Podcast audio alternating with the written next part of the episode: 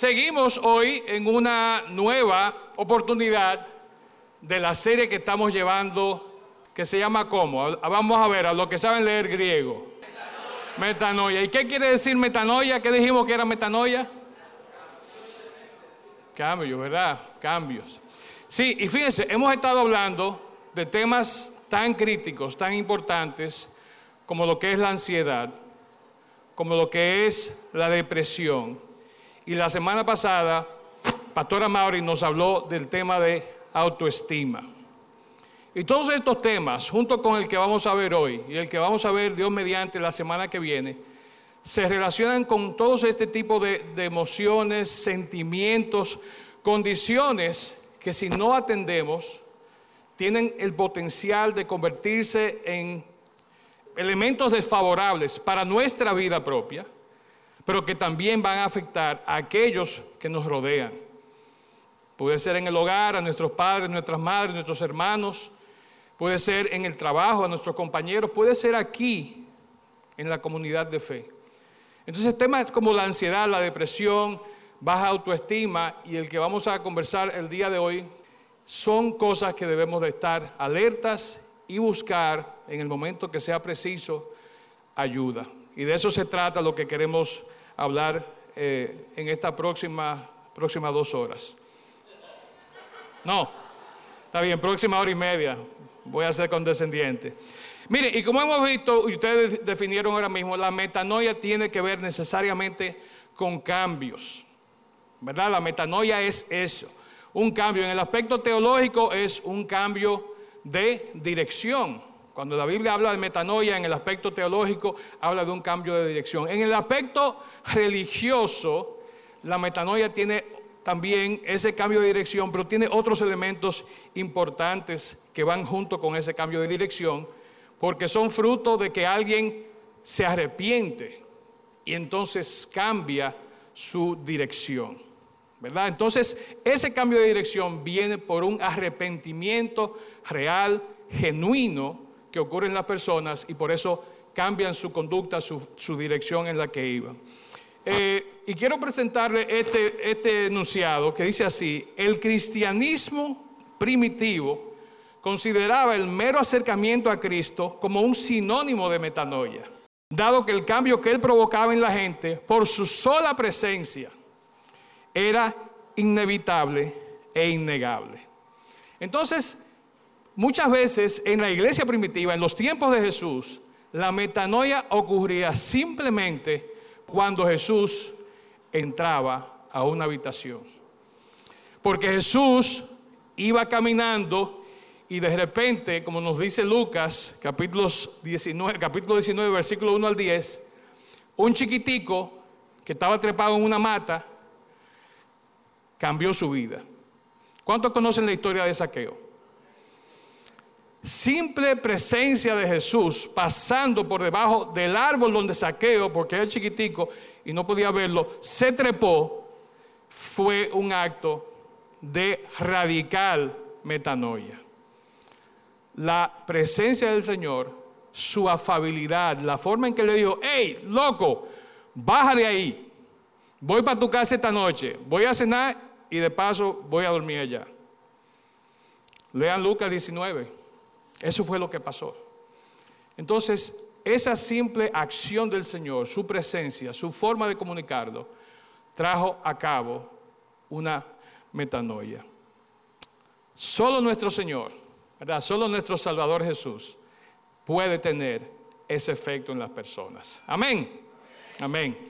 Bien, y vamos a hablar de eso hoy. Vamos a hablar entonces de cómo nosotros podemos encontrar, a través de las situaciones que hemos enfrentado de ansiedad, depresión, baja autoestima y en el caso de hoy, codependencia, cómo nosotros vamos a poder superarlos, todos esos temas, todas esas aflicciones mediante el acercamiento a nuestro Señor. ¿Me acompañan en esto? Vamos, bien. Entonces, la codependencia.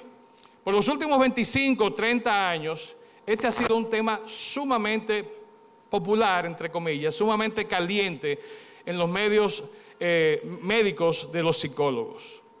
Ha sido algo que ha tomado un auge increíble y que luego que se, se identificó hace muchos años, allá en los 70, ¿verdad? No fue sino hasta hace y pico de años, en los mediados de los 90, que comenzó a verse como algo de qué preocuparse. De hecho, en encuestas recientes en Estados Unidos se determinó que 100 millones de americanos, de norteamericanos, estadounidenses, tienen en algún grado mayor o menor problemas de codependencia.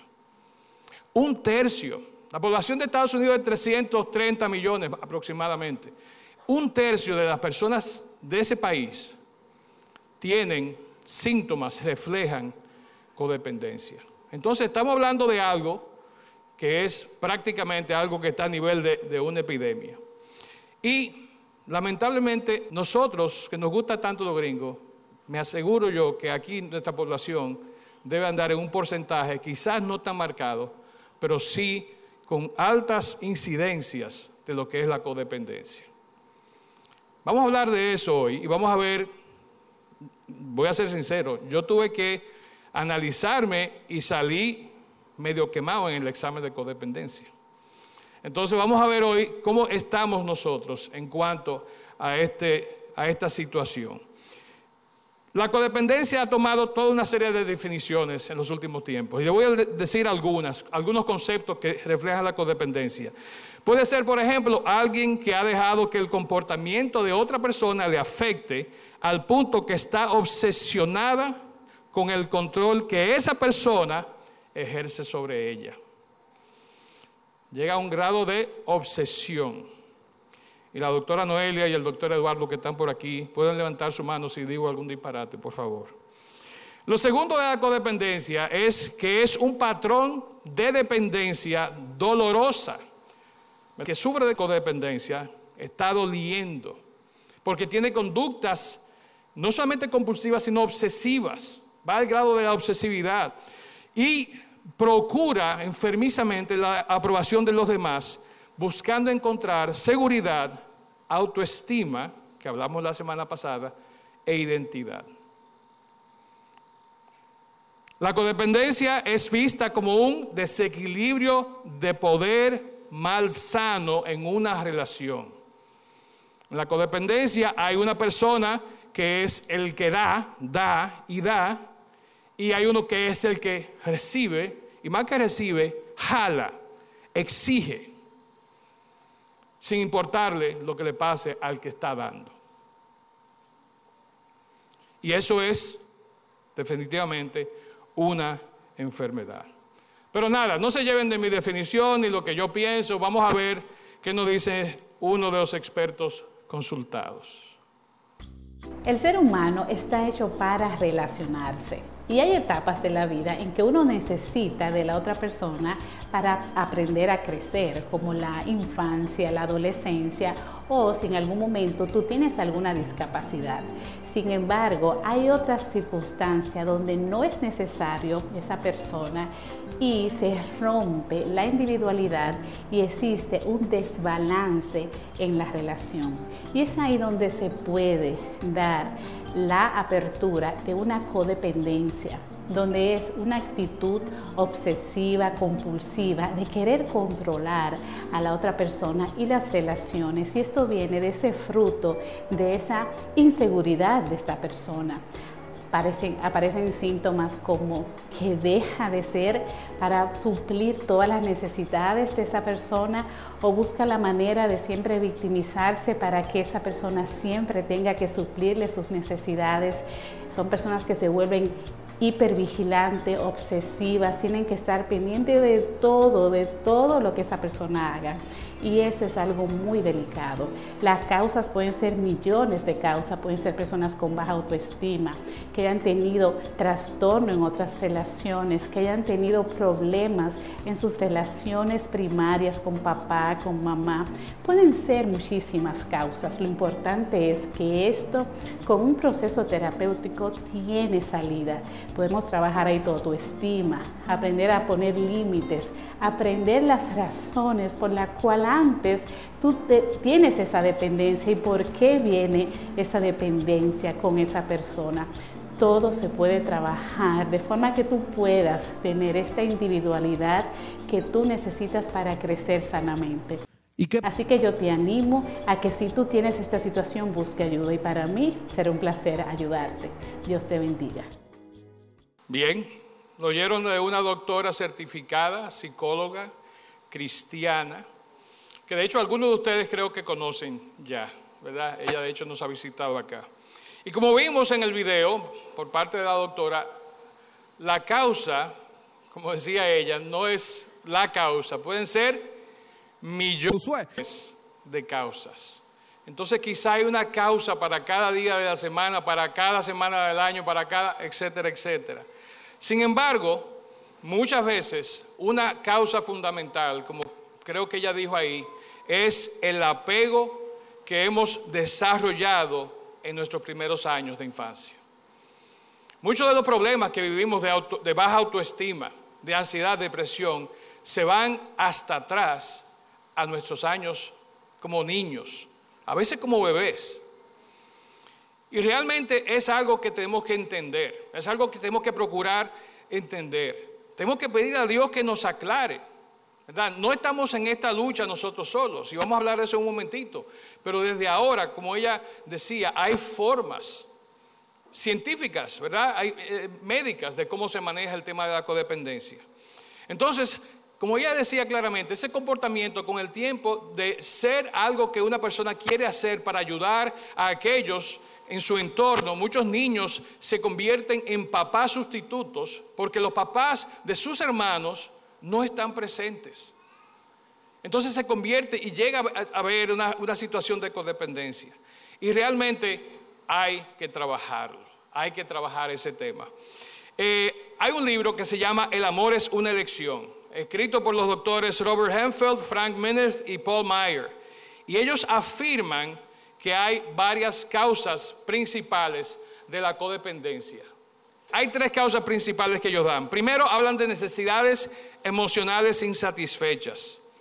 La teoría aquí es que cada uno de nosotros tiene un depósito de amor que debe ser llenado para nosotros estar completos, felices. Si ese depósito de amor no es llenado, entonces somos infelices y muchas veces terminamos siendo nosotros codependientes, ¿verdad? Provocando codependencia eh, en nosotros. Si esa otra mitad en nuestra vida, y aquí me voy al plano incluso de los esposos, si esa otra mitad de nuestra vida no nos llena nuestro depósito de amor, entonces nosotros vamos a estar buscando, anhelando y haciendo lo que sea para que ese depósito de amor se pueda llenar. Lo segundo que dicen los doctores es la pérdida que hubo en la infancia. Y esto viene por abusos que se dan en la infancia, abusos de todo tipo, puede ser abuso verbal, abuso físico, inclusive abuso sexual.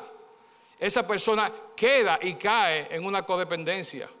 Mi esposa, y creo que algunas más de ustedes, son fanáticos de Law and Order, SVU, ¿verdad? Ajá, ¿cuántos dijeron que sí? Levanten la mano que ven ley y orden SBU. Sí, no sean tímidos, no se preocupen. Mi esposa la está levantando. Y yo también porque me toca verlo con ella. Y se dan muchos casos de personas que han vivido por años en situaciones de codependencia con un padre abusivo, ya sea por maltrato físico o por abuso sexual, por incesto. Y eso es una causa importante. Fíjense, yo estoy pasando todo esto rapidito porque si van a las notas de YouVersion de este mensaje de hoy, van a encontrar el detalle completo. Así que por eso voy rapidito.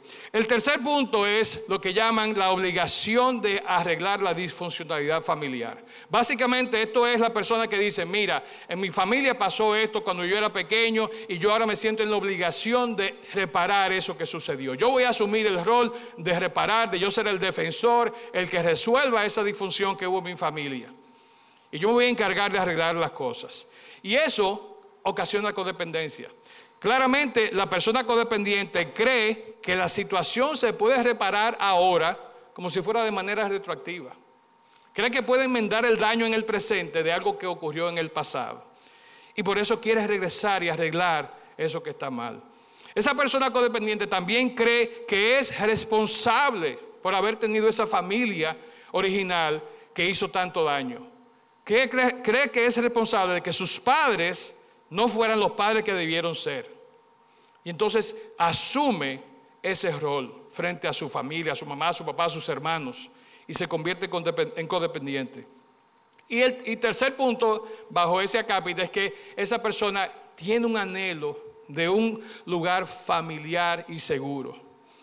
Y lo triste de esto es que cuando no pueden lograrlo en su familia de origen, tratan de hacerlo en su familia, si es que pueden tenerla, eh, en su familia cuando se casan y tienen hijos. Entonces ya no es solamente la familia de origen que se afecta, se afecta la familia donde esa persona también comenzó a, a formar familia, valga la redundancia. Entonces, ¿cómo podemos identificar si las acciones de esa persona codependiente están motivadas por un sentimiento y una situación real que él quiere resolver o si están motivadas por culpa y por aspectos de supervivencia. Vamos a ver cuáles son las señales de codependencia y ustedes pueden evaluarlo. De nuevo, aquí solamente hay algunas, el listado completo, que son como 10, 12, está en las notas de YouVersion. Las personas pueden ser codependientes si están en una relación marcada por adicción o abuso, ya lo dijimos. Si asumen la responsabilidad de ayudar a los demás a expensas de sus propias necesidades. Sacrificial, un amor sacrificial, pero enfermizamente sacrificial, no bíblicamente sacrificial. Las personas pueden ser codependientes si soportan el maltrato y viven en modo de supervivencia, si no establecen o mantienen límites personales. Y esto lo dijo la doctora en el video. Hay que establecer límites. Tenemos que poner límites. Y por último, viven con falta de amor, atención, seguridad, realización e identidad. Entonces, cuando vemos eso en alguien o en nosotros mismos, analicémonos. Podemos estar en una situación de codependencia y no nos hemos dado cuenta. Dios quiere que nosotros cumplamos con el plan que Él tiene para nuestras vidas, pero Él quiere que lo hagamos de una manera que refleje lo que Él ha sembrado en nosotros, el Espíritu Santo que Él ha puesto en nosotros, el potencial, los dones que Él nos ha dado para poder vivir vidas plenas y completas. Cuando somos codependientes, estamos negando, estamos diciéndole a Dios, quizás no verbalmente, pero sí con actitudes y comportamientos que mantenemos, de que Él se equivocó, de que Él nos dio algo a nosotros que no merecíamos tener. Hace un momentito yo decía, eh, hablando del impacto de la codependencia, que hay unos 100 millones de norteamericanos que sufren de codependencia. Ahora, de esos 100 millones, interesantemente, 85% son mujeres. Son mujeres. ¿Pero por qué? Y una posible explicación es que hay ciertos rasgos y comportamientos de la codependencia que las mujeres, en su rol de madre, en su rol de protectora, en su rol de mamagallina que a veces tienen, ¿verdad? Queriendo resolver los problemas del mundo, muchas veces el que ve esa actitud confunde o identifica esas actitudes como codependencia. Y realmente no lo son, no lo son. De hecho, los doctores pudieran estar confundiendo la codependencia con simplemente el afecto y la entrega material de las madres. Si lo están haciendo, están olvidándose lo que nos dice Filipenses 2, 3 y particularmente versículo 4 que está aquí. No sean egoístas, le dice Pablo a los filipenses. No traten de impresionar a nadie. Sean humildes, es decir, considerando a los demás como mejores que ustedes. Diremos, bueno, Pablo está diciendo ahí entonces que seamos codependientes. Aquí tenemos el aval bíblico para la codependencia. Pero no es así. Versículo 4 dice, no se ocupen solo de sus propios intereses, sino procuren también interesarse en los demás. Una cosa es que nos interesemos en los demás y otra cosa es que nos olvidemos de nosotros mismos por darnos desmedidamente, incontroladamente a los demás. Desde esa época vemos como ya la palabra viene hablándonos de cómo trabajamos los temas de codependencia. Entonces, visto desde esa óptica, esto nos lleva a considerar el tema no solamente de una perspectiva humana científica, sino que necesariamente tenemos que verlo desde el aspecto bíblico. La palabra, desde el inicio de los tiempos, ¿verdad? habla sobre la codependencia. Quizás no es una forma tan clara como la que podamos entender, pero sí lo podemos ver si escudriñamos un poquito más debajo de la superficie. De hecho, si vemos la letra de la ley y vamos a Éxodo capítulo 20, versículo 3, vemos que la codependencia es una violación a este mandato bíblico. Dice Éxodo 23, no tengas ningún otro Dios aparte de mí. ¿Y cómo se convierte eso en codependencia? ¿Por qué decimos que la codependencia es una violación a ese primer mandamiento? La codependencia es una adicción a las relaciones. En una correlación de codependencia, permitimos que alguien o que algo, y parece mentira, una mascota, un objeto, puede convertirse en ese algo. Permitimos que alguien o algo más tome el lugar que solo Dios Todopoderoso debe tener en nuestro corazón y en nuestra vida, haciendo que ese alguien o ese algo sea nuestro Dios. Y cuando somos codependientes, es exactamente lo que estamos haciendo. Estamos quitando el primer lugar que solo le corresponde a Dios y estamos poniendo otra cosa en su lugar, otra persona en su lugar. No tendrás ningún otro Dios aparte de mí, dice el Señor. Pensemos un momento, ¿cuántas cosas nosotros no ponemos en primer lugar que no son Dios? ¿Cuántas personas ocupan enfermizamente ese lugar principal en nuestras vidas que no es Dios? ¿Y qué trae eso como consecuencia a nuestras vidas?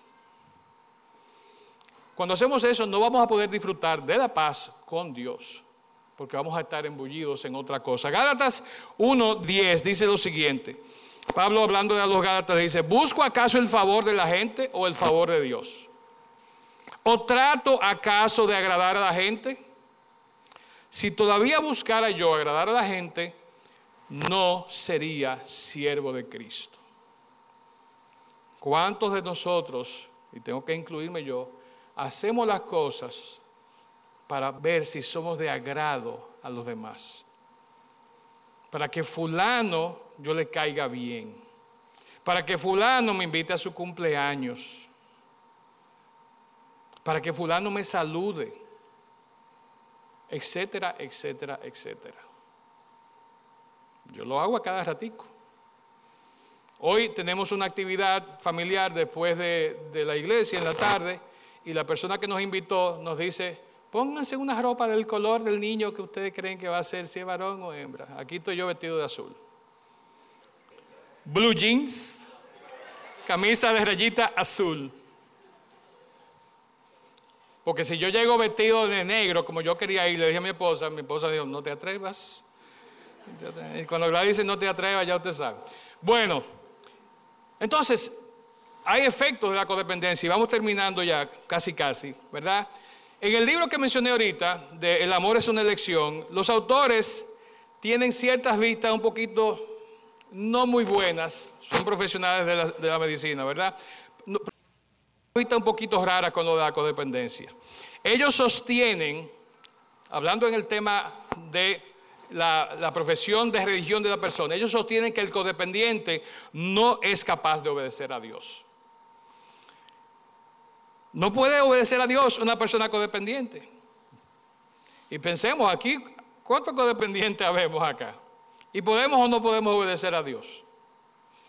De hecho, Parte de obedecer a Dios es reconocer que somos codependientes y buscar la ayuda que necesitemos.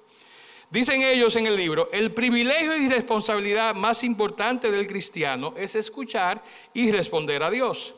El codependiente no puede ni oír claramente ni responder adecuadamente. Es así de simple. Y yo no estoy de acuerdo con eso, por lo que acabo de decir.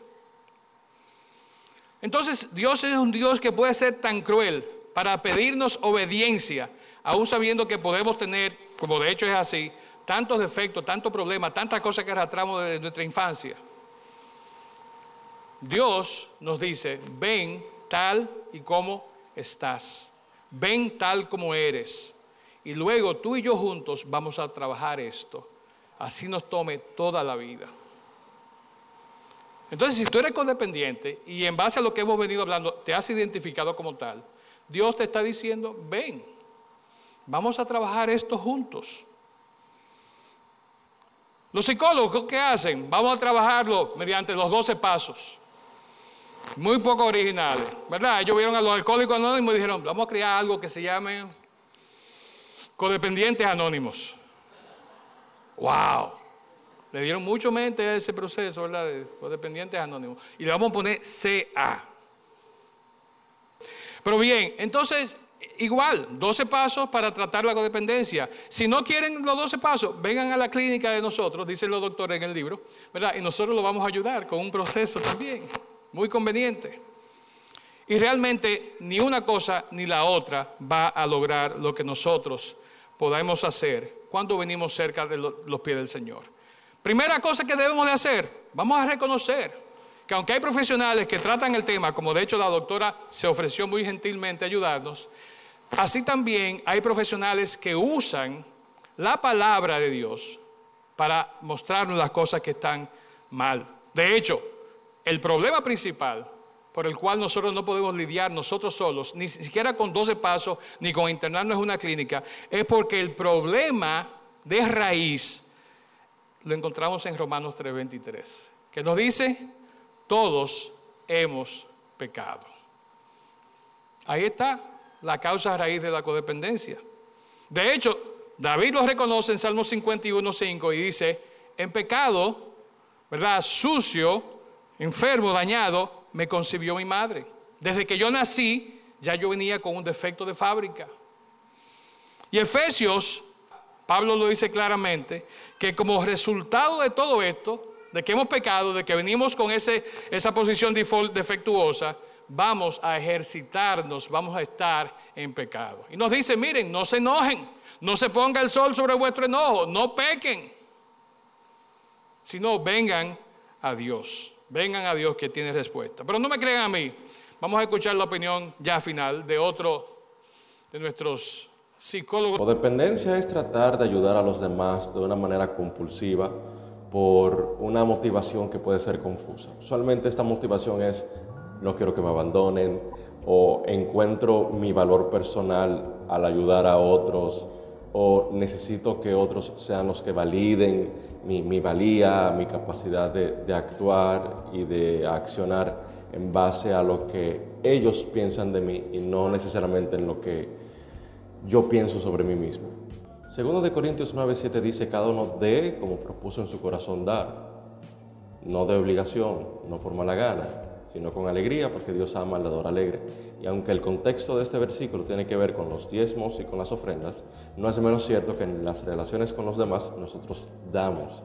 Y aquí la Biblia señala que dar tiene que ver con una motivación correcta. Eh, si nosotros damos y nos damos a nosotros mismos hacia los demás por miedo a ser abandonados, por no querer ser rechazados, por recibir nuestro valor en la opinión de los demás, entonces no estamos dando de la mejor gana y lo estamos probablemente haciendo por obligación. Y creo que una de las formas más efectivas de comenzar a contrarrestar la codependencia es volviéndonos dependientes del Señor. El Salmo 87, 7 dice, todas mis fuentes están en ti. Cuando yo aprendo a ver en el Señor a todo aquello que yo necesito para ser pleno, para ser completo, para ser feliz, y que las relaciones que yo puedo tener en mi vida son el resultado de la relación que yo tengo con Dios. Yo puedo estar en paz, en tranquilidad y hacer la parte que me corresponde, porque en todas las relaciones hay una parte que nos corresponde a nosotros hacer, pero hay una parte que le corresponde a la otra persona hacer. Bien, está claro, la palabra nos dice cómo lidiar con nuestra situación de codependencia. Podemos y tenemos la ayuda. Eduardo citaba ahí dos pasajes en 2 Corintios 9, que aunque como él decía fuera de contexto eh, aplica, eh, realmente es así. Hay que dar alegremente. En las relaciones eso aplica. Igual con el Salmo 87, tener esa dependencia, pero de Dios, no de otra persona. Efesios 4:24 nos dice algo también en esa línea. Dice, desháganse de su vieja naturaleza pecaminosa y de su antigua manera de vivir, que está corrompida por la sensualidad y el engaño. En cambio, dejen que el Espíritu les renueve los pensamientos y las actitudes. Pónganse la nueva naturaleza, creada para ser a la semejanza de Dios, quien es verdaderamente justo y santo. En pocas palabras, la solución que Dios nos da y que nos dan los discípulos, nos da el mismo Pablo, los apóstoles nos dicen que es, es vivir bíblicamente. Es vivir simplemente siguiendo los mandatos, ¿verdad? las enseñanzas que encontramos en la palabra, que nos dicen cómo vamos a vivir una vida apartada del pecado, pegada de Dios, siguiendo el camino que Dios ha trazado para cada uno de nosotros. Y ese camino es un camino libre de codependencia. Entonces el, cambio es posible. El primer paso hacia el cambio es ser honesto con nosotros mismos sobre el costo de la codependencia. El siguiente paso es empezar a cuidar de nosotros mismos. Mi mamá siempre decía, eh, referencia a ama a tu prójimo como a ti mismo, que está en Marcos 12:31. Oye, como dice el versículo, ama a tu prójimo es un mandato, pero ¿cómo? Como a ti mismo. Si tú no te amas a ti mismo, ¿cómo vas a amar a los demás? Entonces, parte de ese amor a nosotros mismos es que tenemos que cuidarnos, tenemos que poner límites, tenemos que estar asegurando que vamos a establecer claramente dónde termino yo, dónde comienza el otro. No que eso sea una línea gris donde no sabemos quién es quién en la relación donde no sabemos por qué yo hago esto, hago lo otro, porque no tengo claro cuáles son esos límites. Gálatas 6.2 nos dice, ayúdense a llevar los unos la carga de los otros. Pero en esa ayuda no está diciendo, haz tú todo el trabajo del otro. ¿Verdad? O exige tú que te lleven a ti tu carga completa. No, ayúdense, colaboren, cooperen. Jesús fijó límites. No solamente los fijó, él tomó posiciones radicales. ¿De quién es esta moneda? O sea, fue una pruebita. Le estaban preguntando si era legal dar el diezmo y todo esto, todo otro. Y el Señor le dice, mira, ¿de quién es esta moneda realmente? ¿Quién está ahí? César. Entonces, denle al César lo que es del César y a Dios lo que es de Dios. No liguen una cosa con la otra.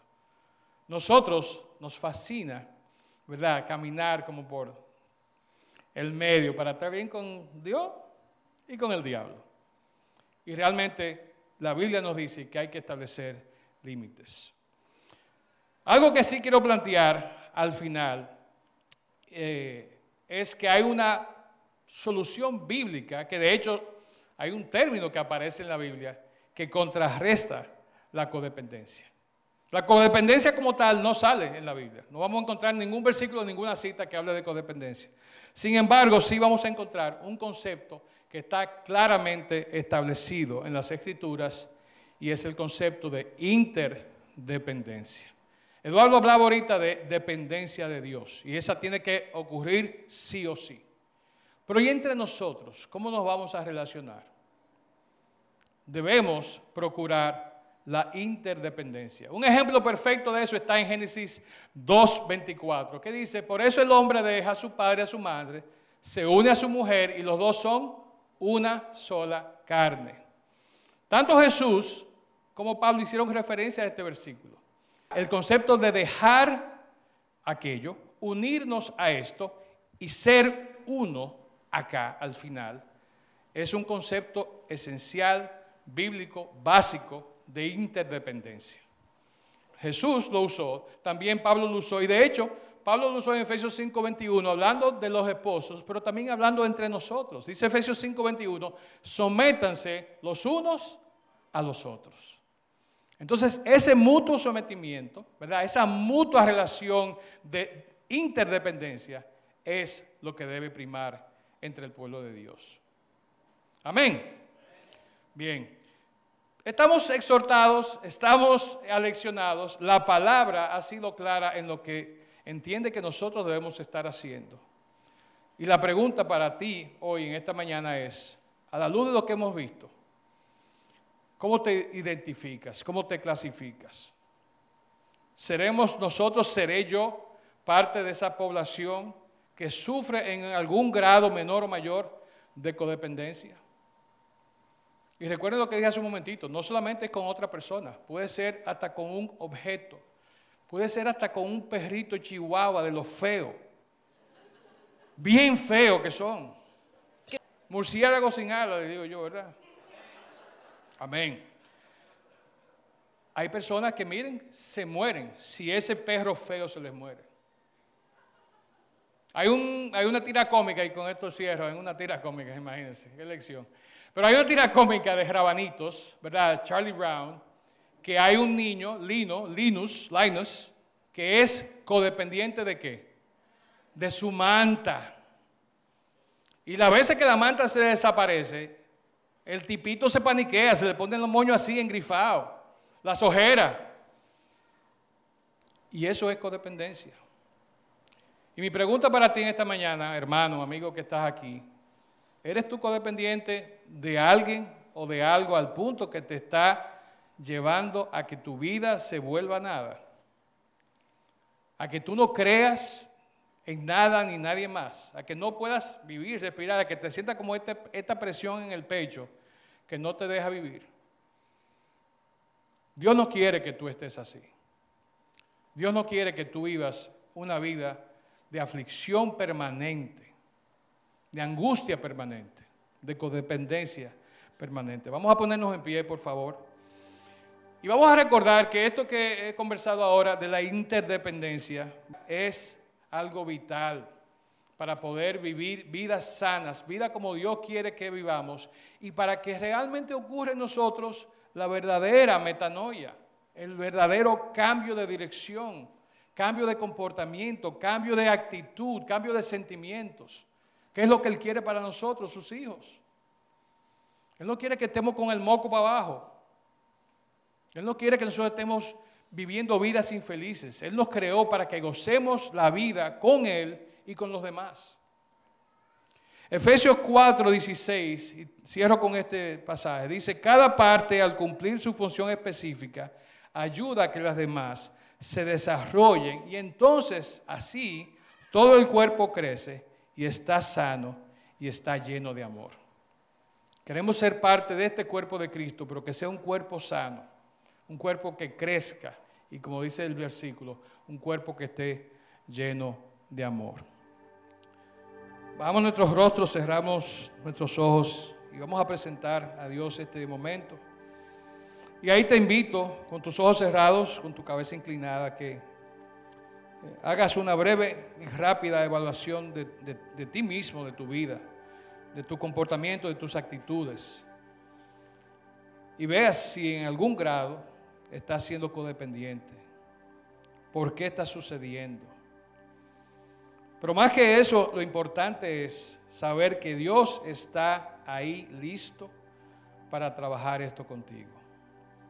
Lo puede hacer de manera directa tú en oración con Él, lo puede hacer a través de profesionales, cristianos, que hay muchos muy buenos. Esta mañana hemos visto a dos de ellos en video.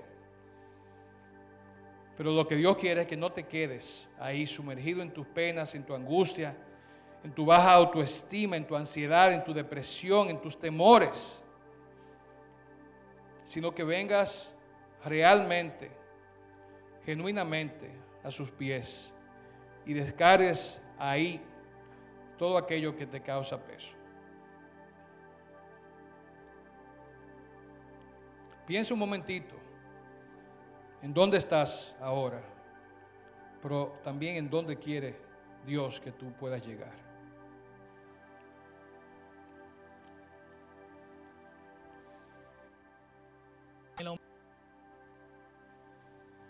Padre eterno, te damos muchas gracias, Señor, por tu amor por nosotros, Señor, por tu sacrificio por nosotros, para que podamos vivir vidas, Señor, eh, plenas, para que podamos vivir vidas felices, Señor, no vidas eh, de adicción, de sujeción, de, de estar sometidos a los caprichos de otras personas, Señor.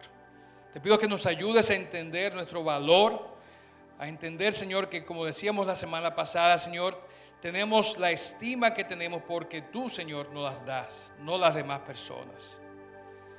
Te rogamos, Señor, que tú dirijas nuestros pasos, que tú abras nuestros corazones, nuestras mentes, para entender tu palabra, Señor, para entender que solo tú puedes efectuar el cambio real, la verdadera metanoia en nuestras vidas, Señor, en nuestras mentes, en nuestros corazones, de manera que te honremos a ti, Señor.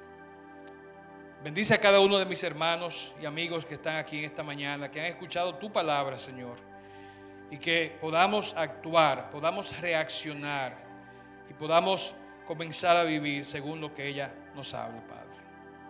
Gracias, Señor, por tu amor, por tu misericordia por amarnos incondicionalmente, sin pedir nada a cambio, Señor. Ayúdanos y enséñanos a amarte a ti y amar a los demás de esa misma manera. Todo esto lo pido, Señor, dándote las gracias en el nombre de tu Hijo Jesús, quien murió por nuestros pecados. Amén.